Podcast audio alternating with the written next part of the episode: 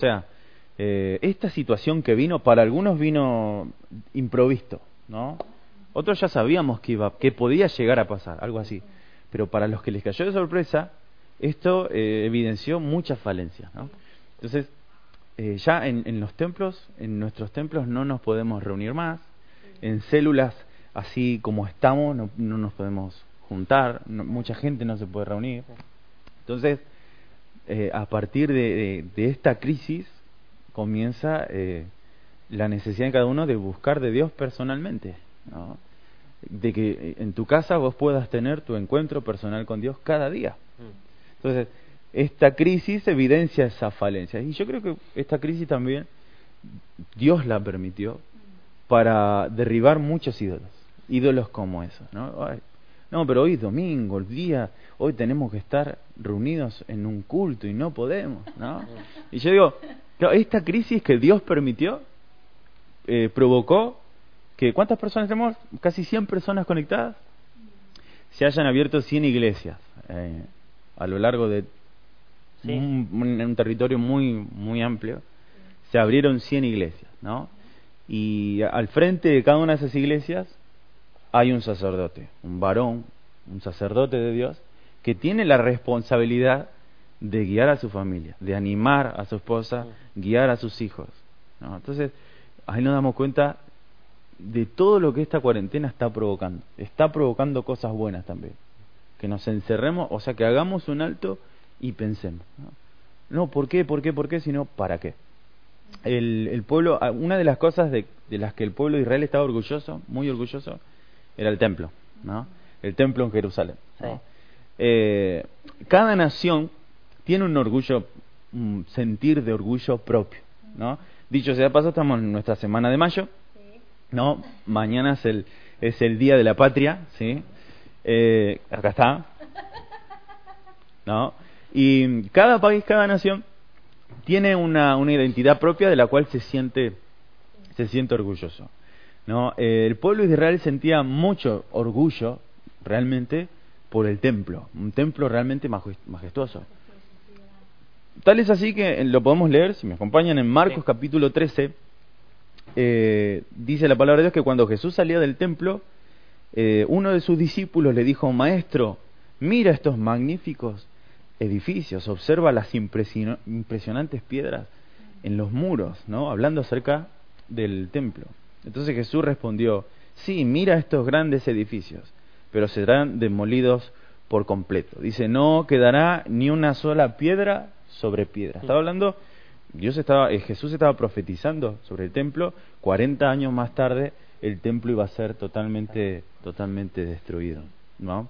Lo mismo lo encontramos en Lucas 21, capítulo 21, versículo 6. Dice, algunos de sus discípulos comenzaron a hablar acerca del majestuoso trabajo hecho en piedra del templo y de las decoraciones conmemorativas que adornaban las paredes.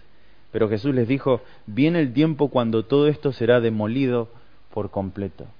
No quedará ni una sola piedra sobre piedra. Y esto se cumplió. ¿no? Entonces yo digo, a veces eh, cosas buenas de las cuales nosotros nos podemos sentir orgullosos, ¿no? eh, como por ejemplo un templo, eh, se pueden convertir en ídolos, ídolos en nuestra, en nuestra vida. Y déjame decir una cosa, sí, sí, sí. Dios no comparte su gloria con, con nada, tal cual. menos, mucho menos, con un templo. ¿no? Entonces esto dejó evidencia eso, que muchas personas entraron en una crisis porque no se pueden congregar, ¿no? Y y esto es inevitable, nosotros no podemos salir, no es algo que podamos elegir. No, no, nos congregamos igual, ¿no? vamos a abrir la iglesia igual y vamos a prender el sonido a todo volumen porque porque no nos podemos, no, estas leyes son del infierno, estas leyes las puso el diablo, sí. Quizá, quizá esta, estas leyes las promulgó el mismo Satanás, las pleoneó el mismo Satanás. Pero si te pones a pensar, en, los, en el primer siglo, la iglesia del primer siglo fue perseguida fue exterminada, fue masacrada, ¿no? Y sin embargo la iglesia prosperó, ¿no?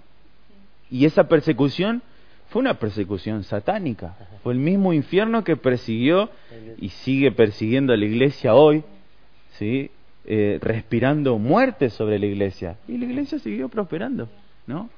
la iglesia siguió, siguió avanzando. Entonces, las leyes pueden, pueden haber, pueden ser, ¿por qué no? Promulgadas por el mismo o planeadas por el mismo infierno y promulgadas por personas dirigidas por las tinieblas. Pero nosotros seguimos seguimos prosperando. La iglesia sigue floreciendo. Entonces, yo no la pregunta para mí en base a esta cuarentena sería no por qué, sino para qué, ¿no? Y la segunda pregunta es ¿qué tengo que hacer yo? ¿No? Así que la pregunta que ustedes se tienen que hacer en casa es ¿para qué, Señor? ¿Para qué estoy encerrado hace 70 días en casa? ¿no? a mí me, Sin moverme de acá. A mí me pasa que eh, yo hace tres años que estoy trabajando en Mercedes-Benz y hemos hecho, en tres años hemos hecho cuántas actividades, campamento, congreso, congreso de hombres, evento. Nunca logré que ninguno de mis compañeros venga, pero no es porque no los invitaba, porque yo eh, los invitaba ahí hasta algunos de alguna manera en la planta como me miran de costado porque me dicen que soy un cristiano muy fanático, ¿no? Pero escúchame, sin embargo, en estos días de cuarentena, dos de mis compañeros que nunca pisaron la iglesia ya están leyendo la Biblia. O sea, están leyendo la Biblia. O se conectan a la transmisión, impresionante. Están, leyendo la Biblia y te preguntan, che, mirá, me bajé esta aplicación de, de, charla y te mandan, ¿vos qué pensás? Como, ¿viste? como te, tienen como un referente. ¿Vos qué decís esta charla? ¿Está bien? Y sí, si sí, habla de la Biblia está bien. Pero qué, qué impresionante que nosotros lo tratábamos de traer al templo y, y, sin embargo hoy no estamos yendo al templo, sin embargo las personas a través de la crisis te dicen, che, tenés algo para leer o orar por mí, o, rezar por mí, ¿no? Rezar por mí. Una frase que me gustó mucho es, la iglesia sos vos, ¿no? Bueno, justo iba a decir lo mismo. Exacto. que nosotros somos el templo, ahí es donde entendemos que nosotros somos el templo. Hoy, eh, Internet es, es, un, es un arma también del, del enemigo, de las tinieblas. Mm. El diablo usa las redes sociales, Internet, todo para que para influir negativamente en las personas e incluso sobre los hijos de Dios. Pero es una, es, una herramienta con propósitos eh, satánicos. Sí, claro que sí. Mm. Pasa de todo por Internet. Pero también es una herramienta para que la iglesia, que sos vos, se meta en la casa de muchas personas. ¿no? O sea, nosotros, por eso digo, esta, esta cuarentena está derribando muchos altares equivocados, ¿no? muchos conceptos equivocados. Y uno de esos conceptos equivocados es que la iglesia está compuesta por ladrillos, por cemento, ¿no? por materiales de esta tierra. La iglesia de Cristo está compuesta por vos, que está del otro lado, y por nosotros que estamos acá. Ahora la iglesia tiene que, tiene que hacer algo, se va a quedar quieta, estancada, sin hacer nada hasta que esto pase. Muchos me decían, no, pero esto va a ser una semana nomás. ¿No? ¿Para qué nos vamos a conectar por Zoom? Si va a ser una semana nomás. Dentro de una semana vamos a volver a conectarnos, por, vamos a volver a hacer la célula. No. Pasaron 70 Pasaron días. 70 días y todavía no sabemos, no sabemos cuándo nos vamos a volver a congregar. Y tengo la peor noticia de todas. No sabemos si nos vamos a volver a congregar. No digamos cuándo. ¿Vamos a volver a congregarnos como antes? ¿No? No lo sabemos. ¿Se entiende? No lo sabemos. Vamos a la iglesia nuevamente del primer siglo. ¿no? La iglesia del primer siglo no se congregaba precisamente abiertamente como nosotros nos congregamos en, un salón de reunión multitudinario, ¿no? Y sin embargo la iglesia ha prosperado. Y esta, esta cuarentena está derribando, vuelvo a repetir, muchos ídolos, ¿no? Porque esta cuarentena evidencia muchas, muchas carencias también, ¿no? ¿Qué vale más? ¿Qué valía más antes? Eh, valía más una iglesia llena de gente, ¿no? llena de, ese espectáculo multitudinario, ¿no? Que, la iglesia que hoy, esta es una nueva, una nueva etapa en la iglesia, ¿no? Esta es una etapa en la iglesia que se autoministra, ¿sí? Es una iglesia que hoy por hoy, a la que le tiene que dar más prioridad al discipulado, a la formación, a estar más en contacto con, con el liderazgo, ¿sí? Es, un, es una, una, iglesia que se tiene que adaptar a las distancias, ¿no? a unir distancias, quizá a través de la, de la tecnología, ¿no? a utilizar la tecnología, a adaptarse, no, pero no me sale, no entiendo, yo el Facebook no lo entiendo, no, no me puedo conectar, no me puedo conectar. Si no te conectas es como si no te estuvieras congregando, entonces tenés que poner tu empeño para congregarte. Tremendo lo que está pasando, ¿no? Están cambiando muchos paradigmas. Ese es el tema, ¿no? Por eso puse acá, Dios está usando esta crisis para, para derribar muchos, muchos ídolos. Y mm, eh, también la idea que tengo y que Dios me estaba ministrando es que después de esta cuarentena nos vamos a encontrar con una nueva normalidad. Eh, de en qué manera vamos a poder eh, relacionarnos con las personas, ¿no? Eh, vincularnos con las personas. Eso, eso también es algo que va a cambiar. Yo escuchaba en la radio esta semana que la, la periodista decía así, una socióloga decía, la distancia social llegó para quedarse, o sea, va a ser una conducta humana eh, que no se va a discutir y que va a permanecer. A, a partir de este virus, ella decía, por varios años, la distancia social va a ser algo que lo vamos a tener que entender, lo vamos a tener que adaptar y vamos a tener que vivir con un distanciamiento social. Tremendo, o sea, para nosotros los argentinos que somos, a mí me pasa, o sea, yo que soy abrazador, viste que soy abrazador, ah, viste que soy es, es difícil. Pasa vos por la calle y vos te saludás con gente con la que antes por ir eh, y hola y apenas te hacen así, viste. Y vos decís, Ay, pero es algo, es algo lo que tenemos que adaptar, de verdad. Bueno, es, es algo, algo característico de la iglesia de, de Cristo, es que eh, nos vincula el amor, la paz, ¿no? Estamos unidos y somos como una familia. Sí, así es. Y bueno, y el que no logra a- a- a adaptarse a eso, a, a entender que la iglesia es la familia, es tu familia, este, esta crisis los está, Mm, los está volviendo locos, ¿no? Sí, Nunca entendieron el concepto de familia y ahora eh, a tratar de adaptarse a eso es muy difícil. Ahora miren, Hechos, el, el libro de los Hechos, el capítulo 2, el versículo 44, dice que todos los creyentes se reunían en un mismo lugar y compartían todo lo que tenían. Dice, y adoraban juntos en el templo cada día, se reunían en casas para la cena del Señor y compartían sus comidas con gran gozo y generosidad, todo el tiempo alabando a Dios y disfrutando de la buena voluntad de toda la gente y cada día el Señor agregaba a esa comunidad los que iban siendo salvos. O sea, Dios sabe que necesitamos reunirnos, ¿no? Ahora la pregunta es, ¿por qué no podemos reunirnos? ¿no? ¿Por qué razón o para qué Dios permitió esto que no nos podamos que no nos podamos reunir? Amén. Entonces, pasa que para muchos en la iglesia, ¿no? O para muchos la iglesia se ha transformado en un, en un ídolo. ¿no? Sí. Y Dios no comparte su gloria con, con nada. ¿Qué es un ídolo? Un ídolo es todo aquello que puede ocupar el lugar de Dios en nuestra vida. Puede ser un logro personal, una meta personal, puede ser un ídolo. Puede ser una persona a la que no podemos perdonar, ese puede ser un ídolo.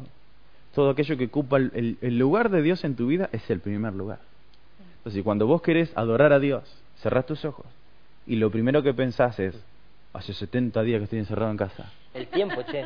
¿no? El tiempo, el tiempo es un ídolo muy grande. Claro que sí. ¿Cuánta gente eh, tiene como ídolo el tiempo y el tiempo es mío y es mi tiempo y yo lo administro como quiero? Sí. Y, y, ah, bueno, hablábamos con Flor un poco ayer dentro de lo que era la charla para los jóvenes. Flor decía, yo tenía, tenía el tiempo como organizaba mi vida y Dios siempre estaba al costadito, ¿viste? O sea, estaba yo, mi tiempo y yo, mi tiempo y yo, todo para mí, todo mi estudio, mi vida, mi deporte, esto, aquello, mi carrera, mi trabajo, era y la cuarentena me pegó un golpe tan fuerte Se terminó hizo- todo. Se me- terminó el deporte, se terminó. no, pero aparte, o sea, ponerle que tengo todo el tiempo. La cuarentena me hizo ver que el tiempo lo tengo, pero y, y si me pasa lo de la cuarentena, ¿qué hago con el tiempo? O sea, todo el tiempo que yo usaba para otra cosa, ahora, ¿qué hago con este tiempo? Te enseña a administrar el tiempo y te hace ver cuánto tiempo vos tenías para darle lugar a Dios en tu vida.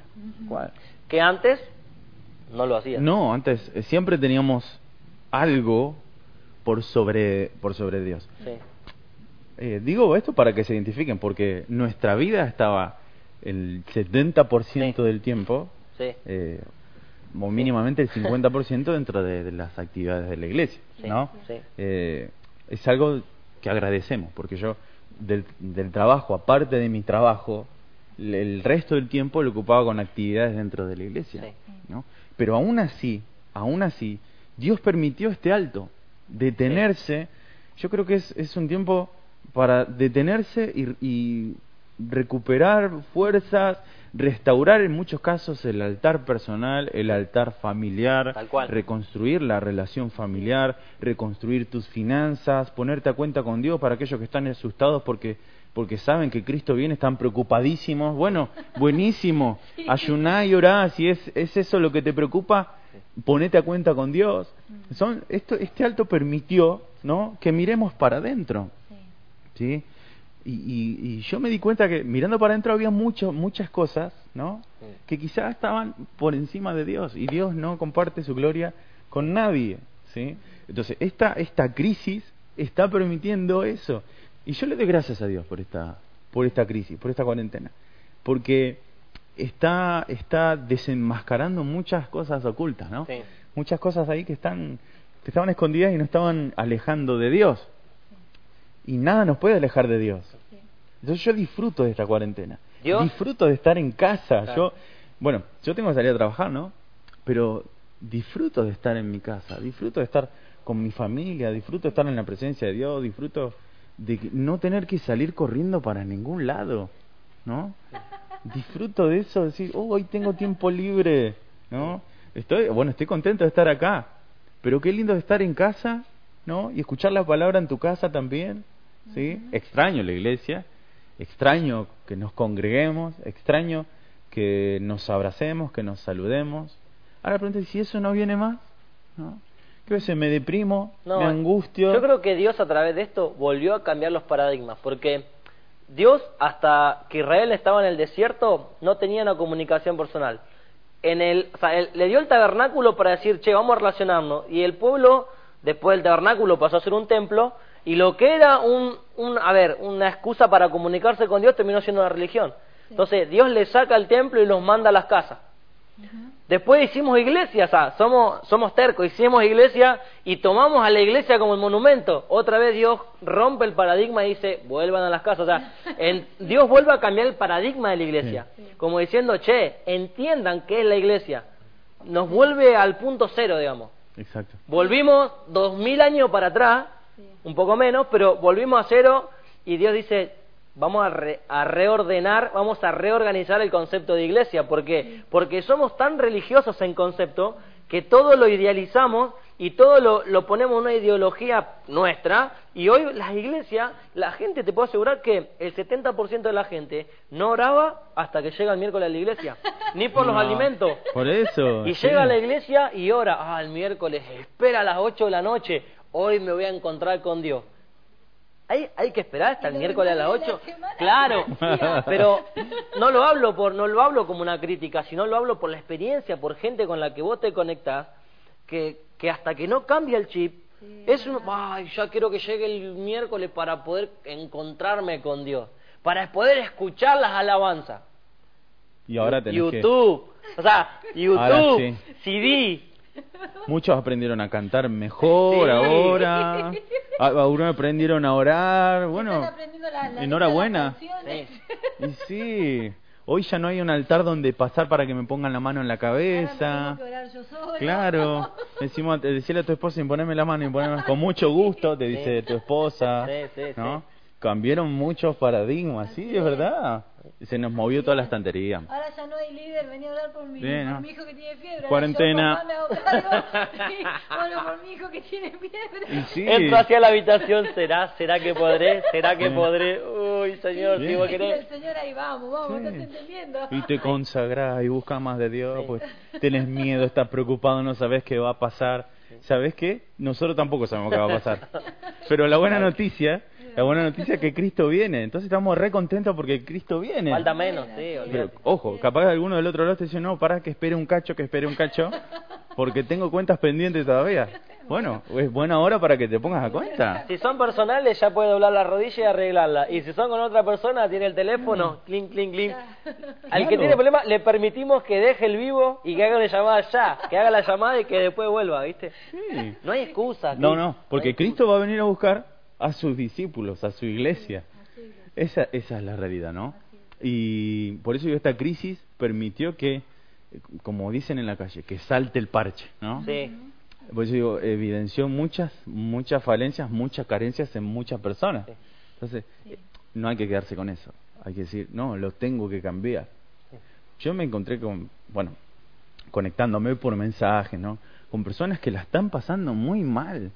No están acostumbrados a estar encerrados. No. Sí, Y no quieren saber más, nada, no doy más, no doy más. sí, ¿Y qué le podés decir a una persona así? sí. Y bueno, este es un tiempo para que busques de Dios. Sí, No te podemos decir, no, salí, no pasa nada, no pasa nada. No, mijito, mijita, te tenés que quedar en tu casa y aguantar y es mejor con la compañía del Espíritu Santo sí. para pasarlo. ¿no? Que, que sea lleno del gozo del Espíritu Santo, te puedo asegurar que va a ser mucho más fácil, mucho más liviano todo esto. Porque son tiempos que nos están mostrando, nos, nos están diciendo, vengo pronto. Cristo dice, vengo pronto. Y miren lo que dice eh, en cuanto a esto en el libro de Mateo, el Evangelio de Mateo capítulo 24, versículo 10, dice, y muchos se apartarán de mí. Esto es una respuesta de Jesús a sus discípulos porque los discípulos le preguntaron, ¿cuáles serán las señales de tu venida? ¿no?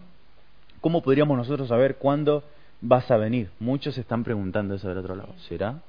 ¿Será que Cristo ya viene? Yo digo, ojalá que sí, ¿no? Mm, Dios quiera que sí, como dijo eh, eh, Juan, sí Señor, ven pronto. Ven ¿no? pronto.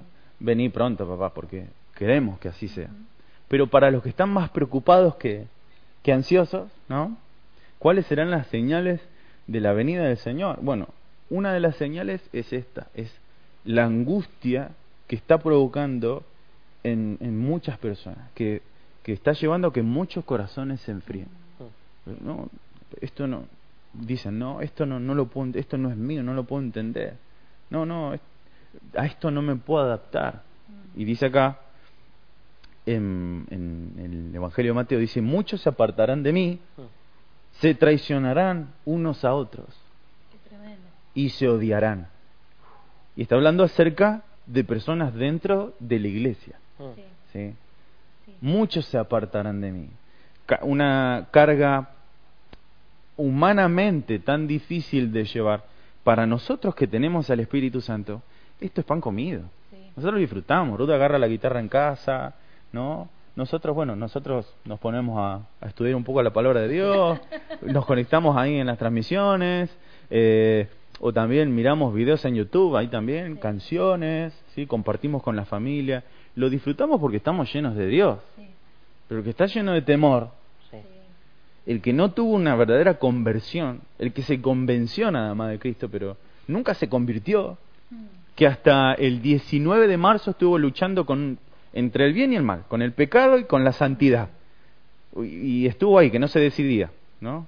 Si seguir pecando o consagrarse, y si seguir pecando o consagrarse. Llegó el 19 de marzo, ¿no? Chao. Él dice, y, y lo primero que se te vino a la mente cuando, cuando se desató esta pandemia es, Cristo viene. Y dice, estoy en el horno, ¿no?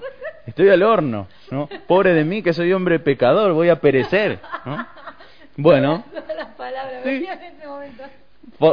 Esas, esas personas, si no se consagran en este tiempo, porque mejor tiempo que este para, para llenarse de Dios, imposible.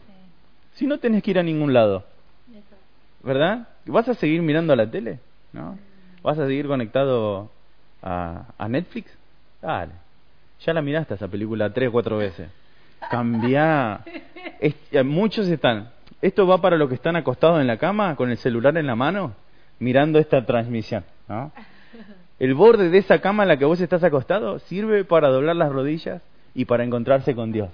Ya pasaron 70 días. Y si todavía no lo hiciste, quiere decir que hay algo que está fallando ahí, ¿no? Si tu corazón no arde por Dios, quiere decir que algo se está apagando. Mm, Lo que dice acá, muchos se apartarán de mí. ¿Sí?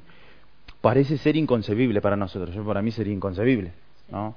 Pero para otros, tiemp- los tiempos eh, de crisis producen que muchos se aparten, que muchos se, muchos corazones, como dice acá, el amor de muchos se enfriará.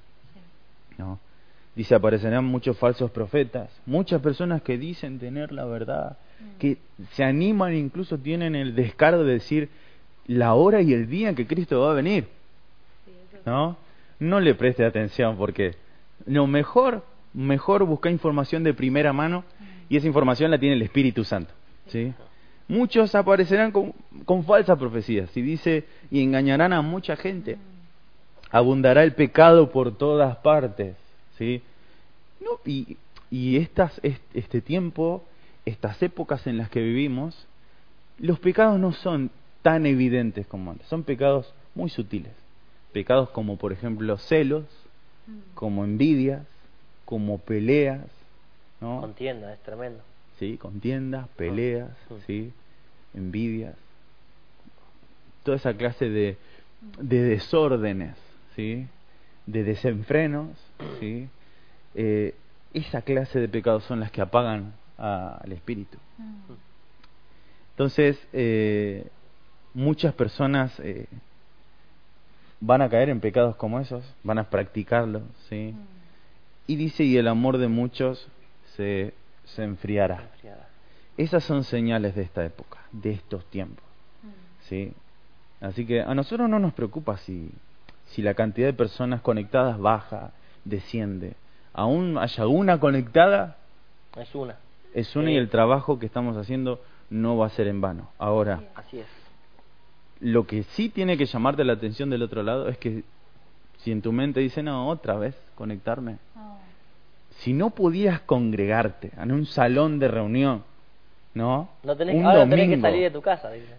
Si no podés conectarte a esta transmisión, que se te prendan las alarmas, alerta roja máxima, ¿sí? ¿Por qué?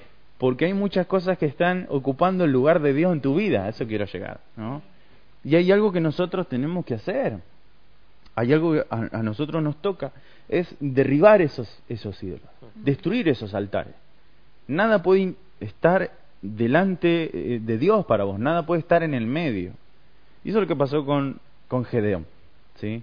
En jueces capítulo 6, versículos 25 y 26, el Señor le dice algo a Gedeón. ¿no? Y dice que el versículo 25 dice que el Señor le dijo, toma el segundo toro del rebaño de tu padre, el que tiene siete años, y dice, y derriba el altar que tu padre levantó a Baal. Sí, tremendo. Eso es tremendo, tremendo. Lo de derriba el altar.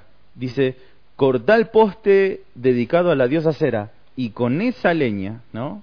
Dice que está junto al altar, ¿no? Mm. Y con eso quema el, el sacrificio, ¿no? Tremendo. Después construye el altar al Señor tu Dios en el santuario que está en esa misma cima, ¿no? O sea, reemplazar el altar, ¿no? Mm. Ese lugar de adoración, ese lugar en tu corazón. Ese lugar en tu corazón que le corresponde a Dios y solo a Dios, pero que está siendo ocupado por otra cosa. Eh, pero yo no ando en el ocultismo, yo no hablo de eso. Yo estoy hablando de ese altar, ¿no? Que adora, por ejemplo, supongamos, vamos a poner entre comillas, a la angustia, al miedo.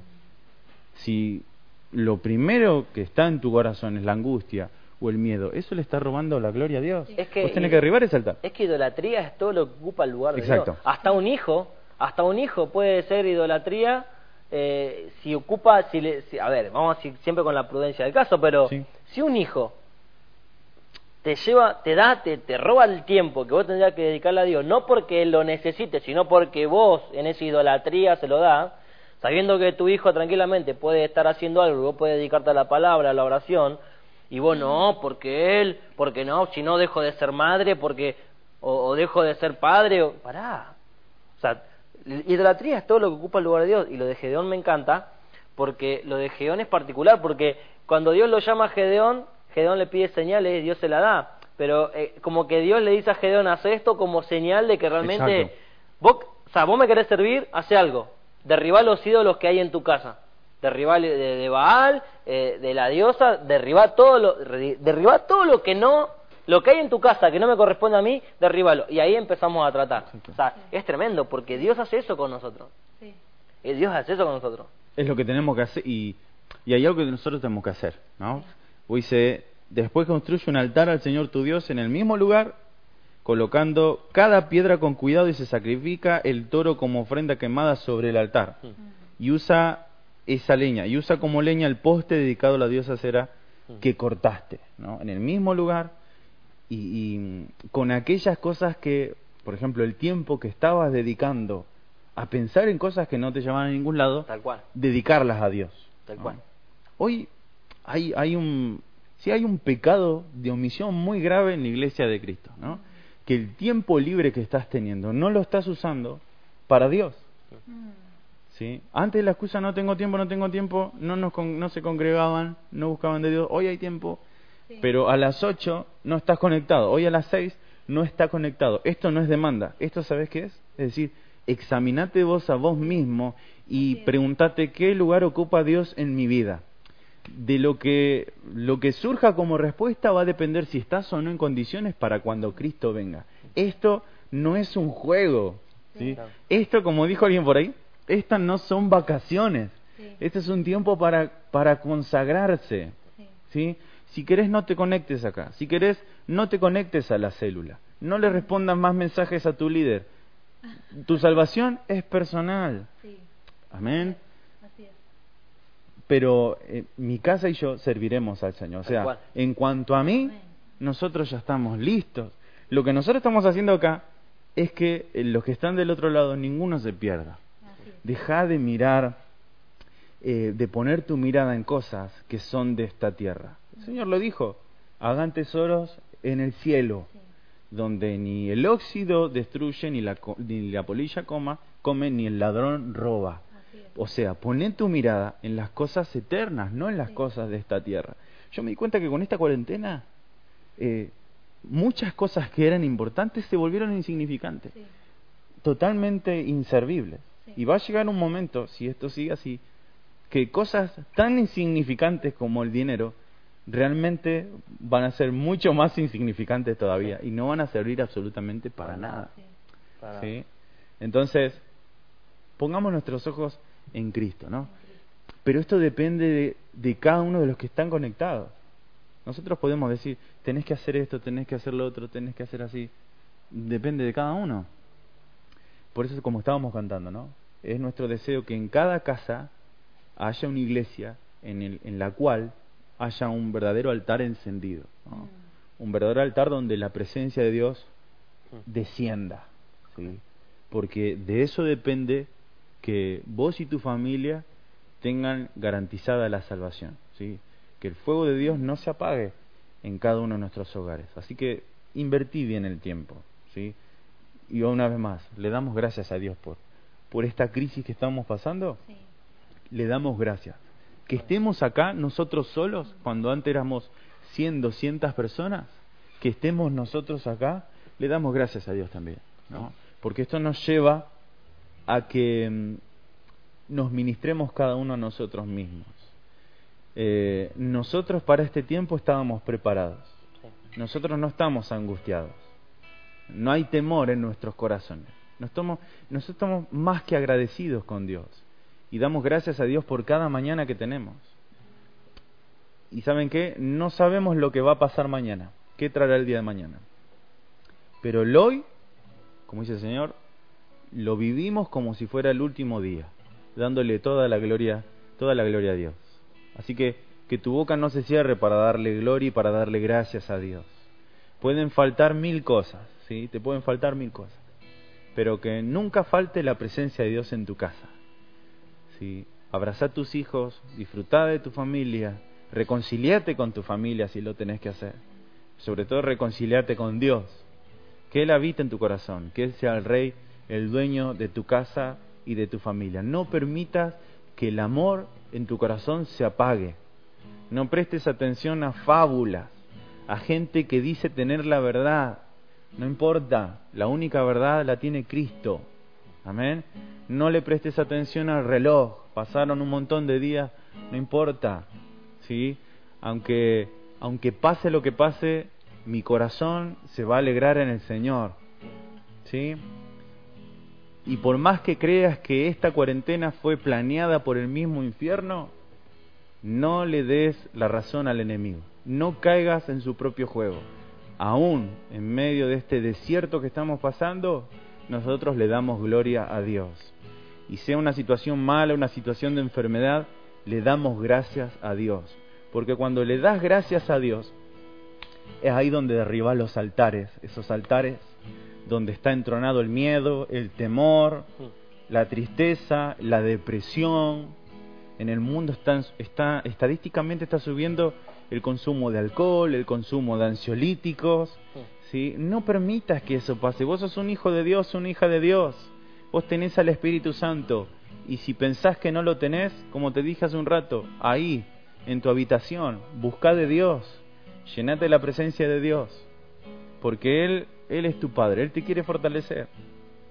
Así que por más que pienses que todo esto vino para destruirte, no Señor, no le des la razón al enemigo, mejor dale la gloria a Dios. Quiero orar, amén. Quiero orar por cada uno de los que están del otro lado, desanimados, angustiados, preocupados. Este es el mejor consejo que tenemos para darte hoy, es dale, volvele a darle lugar a Dios que le corresponde en tu vida y vas a ver que las cosas van a empezar a andar mejor, sobre todo acá. Porque la gran batalla es acá en la mente, en tu mente. Amén, papá, yo te quiero dar gracias por tu palabra y te doy gracias porque nosotros somos fortalecidos a través de ella, somos fortalecidos a través de tu presencia. Te damos gracias, papá, porque estas circunstancias adversas que el mundo está pasando, esta crisis por la cual el mundo está, está atravesando, Señor, vos ya, vos ya sabías que iba a suceder. La buena noticia para nosotros es que vos estás en el control de todo, de todo esto que está pasando. Porque si así no fuere, Señor, tu palabra no sería verdadera. Pero tu palabra es fiel y verdadera y sabemos que vos tenés el control. Señor, y si nosotros aún seguimos en esta tierra, es porque todavía el propósito para tu iglesia está para cumplirse. O sea, el trabajo que nosotros tenemos que hacer todavía está vigente. Señor, te damos gracias porque tu palabra es la que nos fortalece, la que nos anima. Gracias, Señor, porque hoy muchos altares están siendo derribados. Altares de adoración al miedo, al temor, a la depresión, altares donde se adora al odio, donde se adora la falta de perdón, altares donde se adoran al dinero, altares donde se adoran los vínculos emocionales, los vínculos almáticos. Esos altares están siendo derribados, están siendo destruidos. Te damos gracias, Señor, porque la verdadera iglesia no tiene vínculos emocionales con, con hombres, Señor, la verdadera iglesia, nosotros tenemos vínculos espirituales con tu mismísima presencia que nos fortalece, que nos anima. Señor, te doy gracias porque así como vos estás con nosotros en este lugar, vos también estás ahí del otro lado con cada uno de nuestros hermanos y hermanas en donde se encuentren. A la distancia, no interesa, las distancias se acortan, Señor, cuando tu presencia, Señor, se conecta con tu pueblo. Así que te damos gracias Gracias por este tiempo de crisis. Gracias por esta cuarentena. Gracias por estos 70 días. Gracias porque no sabemos qué va a pasar mañana. Gracias porque no lo sabemos. Gracias porque todo esto nos enseña a depender de ti, a depender y a esperar en ti. Gracias papá porque esto nos está llevando a buscarte cada día más. Gracias porque tenemos más tiempo para buscar de tu presencia, para, Señor, adorarte, para estar con la familia, para disfrutar de nuestros hijos, para disfrutar de lo que hacemos, para aprender cosas nuevas. Gracias por todo esto, porque sé que todas las cosas ayudan a bien a los que aman al Señor. Te damos gracias, papá. Queremos que nuestro corazón vuelva a transformarse en un altar, en un verdadero altar de adoración. Señor, queremos que en nuestra mente, en nuestros pensamientos, Señor, abunde tu palabra, abunden tus promesas. Te adoramos, Jesús.